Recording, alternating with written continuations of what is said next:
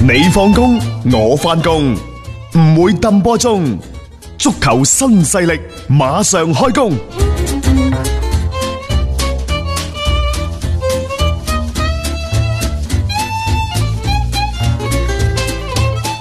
咁啊，今晚呢，其實嘅賽事嗰方面就唔係太多嘅啫。咁啊，但係呢，都有一場就係利物狼浦隊啊，主場對住利物浦嘅賽事，嗯嗯，獨腳戲。獨腳戲啊啦，即係我哋之前都講過點解英超有個咁嘅安排呢？因為如果在此之前呢，英超唔會咁樣做嘅，好多時候星期二、星期三晚打完，星期四晚都唔踢噶啦。但係而家即係零零四四擺一場喺度呢，嗰、個嘅關注度呢，其實係會好大嘅一個提升。呃特別今年嘅利物浦呢，又旺啊， 成隊波又走勢好強啊。你去花街見到好多嗰啲鋪頭都利物浦㗎，都叫係嘛係啊，因所為 以即係利物浦有一個錦鯉嘅屬性係喺啊度，，好受歡即迎係啊。大家過年呢，嗯都祈求就係呢一個嘅好運連連。嗯嗯，咁啊有一個即係上咗場無所不能嘅奧利基喺度，係令到其實我覺得皇家馬德里都可以考慮㗎。啊嗰啲玄學風水咁勁，都 都係係一個好嘅一 個啊選擇嚟嘅，啊睇波嚟啊講。大家呢就話利物浦今晚俾群狼就還是，嗯但係還治啊。嗯但係我又覺得呢，其實如果你睇翻往績嘅方面，狼隊對住利物浦啊，即係見一次差唔多俾人打一次。其實啊過去嘅十一次對碰，佢只係贏咗一場，和咗兩場，輸足八場。誒利物浦嗰只火鳳凰啊，分分鐘啊真係專門啄呢只狼啊嘅。誒，啊留意翻一樣嘢啦。舊年講到狼隊有幾咁勁，點樣專殺強隊， 但係似乎利物浦係除外嘅喎。兩回合打利物浦佢哋都輸嘅喎。啊，包括其實今年即係今個賽季第一循環嘅交鋒，同樣都係利物浦啊，最終全取三分。咁你可以睇到其實即係喺風格上面，狼隊似乎唔係克制利物浦嘅嗰一支嘅球隊。啊，只不過大家對狼隊呢隊波又係貼上咗一個標籤，咪總係一啲咩強隊殺星咁樣樣嘅身佢係。份佢係啊強隊殺星，嗯因為呢個殺星殺就喺邊度呢？就係話佢個防守唔錯，嗯即係紐奴執呢班波防守真係執得好好，並且呢，佢前邊嗰幾個人快啊！啊，無論係嗰個即係巴塞嘅青訓， 艾艾豆馬奧里查查奧里啊係阿查奧里，啊係有詹美利斯嗰啲，即係要腳底有腳底，楞得住個波，要速度有速度，快放。嗯如果呢個艾特馬查奧里可以個射術精啲啊，佢個身價早就過億啦。嗰啲侯克級別嘅女嘅咁樣嗰啲啊，唔知啦，反正就即係佢有幾個尖兵喺前邊呢係揾到食嘅。咁再加上其實狼隊佢本身嗰隊波嘅啊嗰種嘅球風呢，其實我又覺得佢係略略都有啲防守反擊咁樣樣嘅味道喺裏面嘅。雖然佢都係幾控住個波嚟踢嘅，咁但係佢哋嗰一下突然間反上去嘅嗰種嘅速度同埋嗰幾個前鋒嘅個人能力呢，直接係撕破對方防線嘅嗰種嘅表現呢，係經常見得到嘅。所以喺今個賽季佢哋繼續保持住咧對一啲嘅比較有誒、呃、質素嘅球隊嘅時候咧，佢哋嘅戰績都唔差。誒、呃特別係喺歐戰行得順咗，佢適應咗雙線作戰之後呢，呢隊狼隊整體嘅表現已經冇咩問題㗎不啦。過今晚呢場賽事呢，就喺誒、呃未打比賽之前，有一啲嘅數據呢開始喺度吹。嗯呢種吹呢，有好嘅，有唔好嘅。但係咧，呢個好同唔好呢係相對喎。對利物浦好嘅，嗯實際上可能對個賽果唔好；對利物浦唔好嗰啲賽前消息，可能對賽果係好，因為呢兩方面嘅因素，呢兩方面嘅消息同個賽果係可以轉化嘅。嗯我哋先講嘅好嘅，好係邊度呢？利物浦過去三十幾四十年啦，嗯，作客對住狼隊未輸過 當然打得唔多啊。啊！成成日我哋話幾多年未輸過，未幾多年未輸過就會輸嘅，所以我就話呢個係好消息，但係賽果可能係唔好嘅。啊，但係有啲可能係往績唔好嘅嘢呢，喺今晚又會變成好。有咩唔好嘅呢？嗯就係凡係禮拜四打波嘅利物浦，嗯。勝率好低嘅。咁又我又講一句啊，幾可禮拜四打波 啊嗱，呢啲所以大家睇呢啲數據呢，你可以作參考進入英超時代，利物浦一共有試過八次啊。喺禮拜四打波，嗯贏得兩場。嗯，個勝率係好低嘅，係低啦，百分之廿五，但係而仲家衰過啊蘇斯克 查。蘇斯克查上任咗曼聯轉正之後啊，一共打咗三十二場比賽，嗯十一勝九平嗯，十二負，咁咁利物浦呢個係低係低啲嘅，勝率佢比利物浦會高少少。啊！但係而家利物浦同以前嘅利物浦唔同呢，呢個係三十年一遇嘅利物浦啊，亦都可能係球會歷史上面最好嘅利物所以我浦。都話好奇怪，為什麼憑乜嘢佢要打遲一日？嗯周末啱啱打完雙紅會，嗯人哋琴晚曼聯都上戰場啦。係咯，你今晚利物浦嚟打，啊休息多呢廿四個鐘，你唔好少睇佢啊！對於成班波嗰、個。嗰個身體嘅恢復好重要㗎，嚟緊嘅週末有英格蘭足總杯，佢、又唔知收起咗幾多主力，佢專心就做冷氣，嗯絕對收嘅。希望喺二月份歐冠開賽之前進一步夯實嗰個領先基礎。係嗯而家已經廿四輪啦，大家仲記唔記得我哋講過㗎？廿一輪到三十輪就係一個相似相似階階段。段咧，過咗、即係啊我同你未講，打完三十輪就等於紅軍過咗雪山㗎啦。啱啊啱，即嗯係基基本上一馬啊平川嘅，去到三十三輪嗰陣時就咁咩立子口， 過完就最尾嗰五輪唔使睇。唔使睇。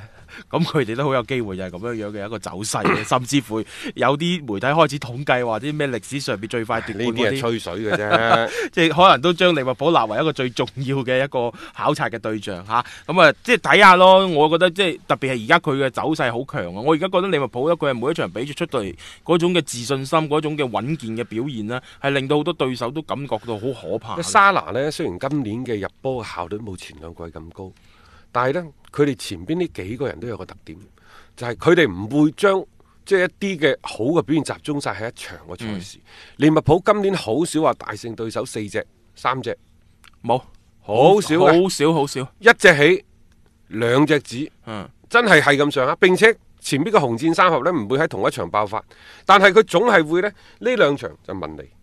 下邊兩場費明路會出嚟嘅喎。系啊，啊，然之後上一場沙拿，你估可能呢一呢一今晚呢場賽事，沙拿好大機率又會有入波。嗯好啦，然之後前鋒又靜一靜，你又唔知中間咁咩韋拿杜姆，啊又或者軒達臣就出嚟吉一嘢，嗯後邊呢就雲迪克嗰啲啊嗯雲迪克嗰啲又可能隨時湧下湧下又出嚟，即係佢嘅穩定呢，佢嘅三條線嘅輪番嘅入波，呢樣嘢嗰個穩定係好可怕，呢、個先至係聯賽冠軍嘅。特質，嗯唔係話你某些賽事贏七比零、贏八比零、大炒六比一嗰啲係幾咁威啊？五比零，你睇亞特蘭大連續兩場五比零之嗯跟後，住即之後俾人炒咗。係呢啲唔係一隊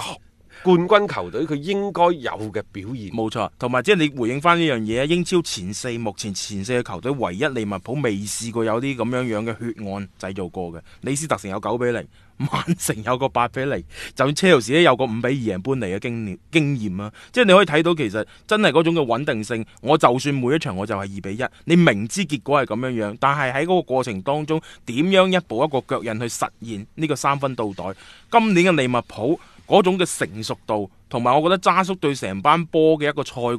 季誒點樣樣去調整，佢已經做得我係非常非常之好。渣叔話喺一個咩排名嗰度，佢係排第一嘅嗰個所謂主教練嘅個個排行足榜，球教練嘅排名啦，啊最新嘅一啲嘅實至名公佈歸係咯，因為你再睇翻，即無論係誒格迪奧拿又好，抑或係即係而家喺歐洲有排名上榜，我睇到咩倒查之類嗰啲啊， 即係每一隊波呢，即係攞聯賽冠軍嗰啲，一係你有超級球星，嗯你有美斯係係人都攞冠軍咧，你有 C 朗係咪？係一係就得中場者得天下。呢隊嘅利物浦好奇怪一樣嘢，你睇下佢中間嗰班人，嗯無論係軒達臣、韋拿杜姆，嗱嗯呢、兩個主長期佔據主力嘅位置喎。基本佢哋嘅啦。初期就費賓奴，啊，有一段時間就張伯倫、張伯倫拿係比基達、嗯拉蘭拿都打過，都係打過。嗯但係呢班人放喺任何一隊波，佢都唔係頂級嘅，啊，絕對唔係絕對唔係呢中個可以咁唔係講，頂級絕嘅對唔中場係啊。但係偏偏佢喺高普嘅手底下呢，佢係獲得咗最極致嘅發揮，嗯最穩定嘅發揮。誒呢樣嘢真係唔到你唔服，亦就係話你揀前十個全歐洲或者全世界最好打嘅中場，單攞出嚟，單拎攞出嚟，嗯利物浦冇一個入前十嘅。係啊，即係你如果揾啲個人獎項，我唔使諗啊啦。利物浦真係冇幾你多唔好講話巔峰時期巴塞咩恩尼斯達沙維，嗯就算而家咩保羅普巴簡迪等等嗰啲，嗯全部都好過你利物浦嗰班。啱啱我哋講嗰班中場，係誒，但係但係就係就係偏偏係佢就係打到咁樣樣嘅成績啊！我我形容為就係、你如果評個人獎項咧，你咪抱嗰班人咧評到嘅。但係你一評個最最佳陣容呢，喂，十一個裏裏邊可能有一半都係利物浦嘅人，即係現階段咁樣去睇翻，呢、個就係嗰種嘅整體性，同埋嗰種即係我覺得渣叔執隊波執得係比較即係好嘅一個地方咯，將成班人嘅嗰種功能性啦係突現咗出嚟，然之後呢，比較契合佢嘅成個戰術嘅思路。喺呢班人當中呢，我承認我最走眼嘅係軒達臣，嗯因為當初謝拉特退役嗰陣時，當利物浦嗰陣時宣布軒達臣成為球隊新任隊長嗰陣時，我死啦，冇嚟貴格， 即係呢啲人做隊長，利物浦幾時至可以捧杯啊？但係實際上你會睇到喺渣叔嘅麾下，尤其係最近兩個賽季，嗯即係軒達臣嘅嗰個成長嘅迅速，自然不在話下。而關鍵嘅就係佢喺場上嘅嗰種嘅惡耶嗰種嘅氣質啊啊，嗰種領袖嘅氣質，表露無遺嘅。咁啊，更何況而家呢，有雲迪克喺後邊喺度輔助佢。嗯真啊呢係兩個人唔啊基本上個隊長就將佢壓住晒，呢啲咪啱咯，即係獲得大家嘅認可。嗯但係老大哥軒達臣仲同喺度，因為佢啊資呢歷個好係啲必，必要嘅尊重，呢個亦都係代表俱樂部嘅一 種。係冇錯，文化嚟嘅，啊文我化嚟嘅啊唔可以話邊個嚟，係真係好打就壓甚至壓過乎晒嗯你唔尊重軒達臣，你喺球隊嘅內部你唔尊重軒達臣，你就等於對俱樂部不敬。我係咁，我係咁啱睇嘅。。我覺得有時有啲嘢真係要先嚟後到。好啦，其次韋拿杜姆，大家仲記唔記得高普喺一六一七嗰陣時，幾乎將佢賣走咗。喂，佢係喺荷蘭踢波嗰陣時，佢打前鋒㗎，嗯，前鋒嚟嘅，跟住一度咧，佢又係另一個古爾特，啊一路越褪越後越褪越後，而家中場工兵誒 都係都係利物浦將佢改造噶嘛。係嘛？對於費賓奴嘅使用更加唔使講啦，即係收咗半個賽季，慢慢適應就越打越好。嗱，比基達波啲人屬性，但係咪有又係有進 嗯即步係啊？只要上佢有作用嘅。張伯倫、拉蘭拿嗰啲都係久休復出，所以佢話最以陣啊嘛。嗯啊，只要呢班人傷好咗，就無疑一個最佳嘅引援。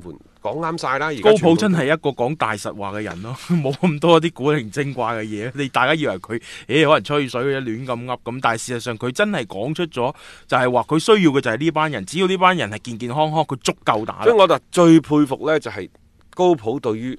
利物浦中場嗰個調教。嗯但係實際上呢，喺呢一個中場嗰度，點解話冇世界前十，甚至乎前二十都冇呢？因為呢三個全部工兵嚟嘅。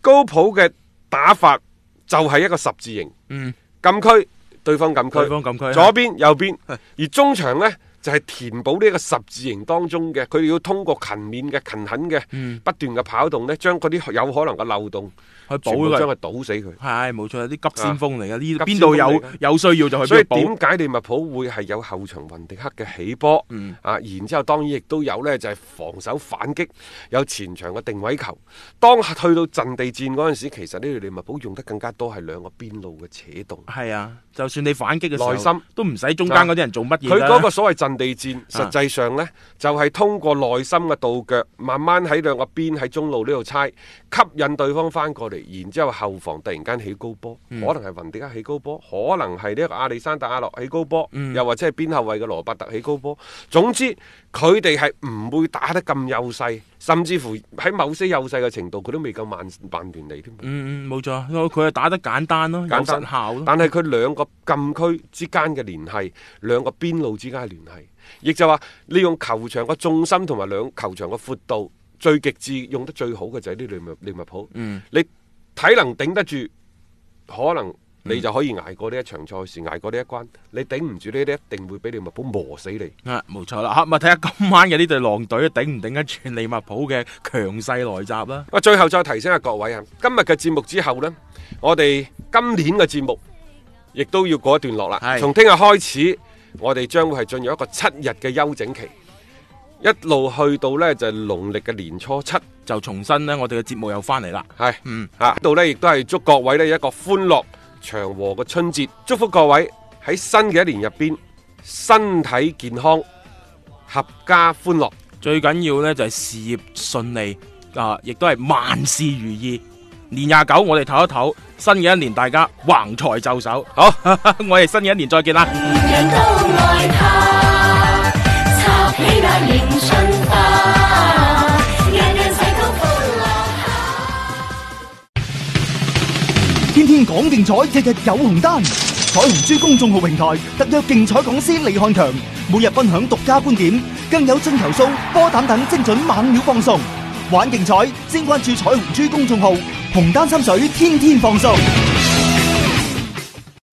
本輪英超最後一場嘅比賽啊，係由狼隊主場對利物浦嘅。咁呢場比賽呢，诶、都算係幾有睇頭嘅，因為自上週末利物浦主場呢，诶二比零擊敗曼聯之後呢，利物浦已經喺聯賽呢跨賽季連續三十九輪保持不敗噶啦。咁目前呢，就呢一個連續不敗紀錄呢，應該係排到第三位嘅。咁啊，最長嘅不敗紀錄呢，應該係二零零四年嗰一屆嘅英超呢，阿仙奴呢就四十九場嘅聯賽不敗紀錄排到第一嘅。咁啊，第二個不敗紀錄呢，最長嘅應該就係四十場誒零五賽季嗰陣嗰個車路士啦。咁啊，咁啊，而家呢一場比賽呢，就誒、呃利物浦呢有，如果唔輸波嘅話，就有機會追和呢個車路士嘅呢個四十場不敗嘅呢個紀錄啦。咁啊，誒、上述兩個不敗紀錄呢，誒、當時都係俾曼聯終止嘅，咁但係上週末呢，曼聯呢就冇辦法再次終結呢個利物浦嘅不敗紀錄啦。咁啊，唔知道今晚主場嘅狼隊呢，有冇機會擔當呢個追擊手嘅角色呢？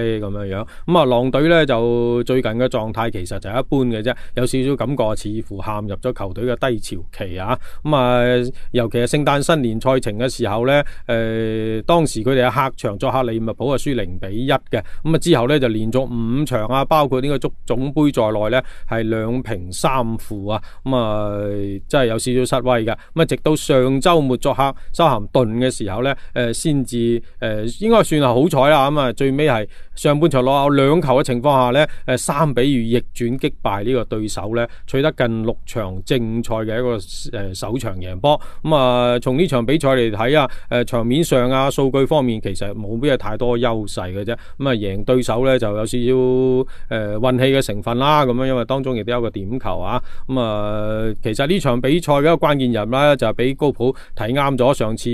嗰場比賽，大家賽後見到誒、呃高普攬頭攬頸嗰個艾達馬泰奧利啊。咁啊，呢場比賽呢，就係、關鍵人物啦。咁啊，三個入球當中呢，佢貢獻咗兩個助攻嘅，睇嚟嗰一邊路呢個進攻呢，真係越嚟越成熟啊。咁唔知道利物浦咧肯唔肯出一個誒靚啲嘅價錢去收購佢啊？咁、前提就係狼隊要肯賣先得。咁、啊，今晚咧狼隊喺主場啊，呢、個賽季咧佢哋喺主場咧就贏過曼城。平過曼聯兩次嘅，咁啊其中一次係足總杯啊，咁啊不過呢，就輸過俾車路士啊，輸過俾熱刺咁樣樣嘅，咁啊呢一個成績呢，應該講係不過不失啦，咁啊應該都有啊少少爆冷嘅能力嘅，咁啊但係呢，你話今晚誒有冇機會可唔可以去終止呢個利物浦嘅三十九場聯賽不敗紀錄呢？咁樣樣，咁我個人覺得呢，真係可能有少少難度嘅，誒、呃平局都算係冷門㗎啦，咁啊因為以目前利物浦嘅陣容啊。啊狀態，你咁穩定呢，誒、你想贏佢呢，真係有少少難度啊！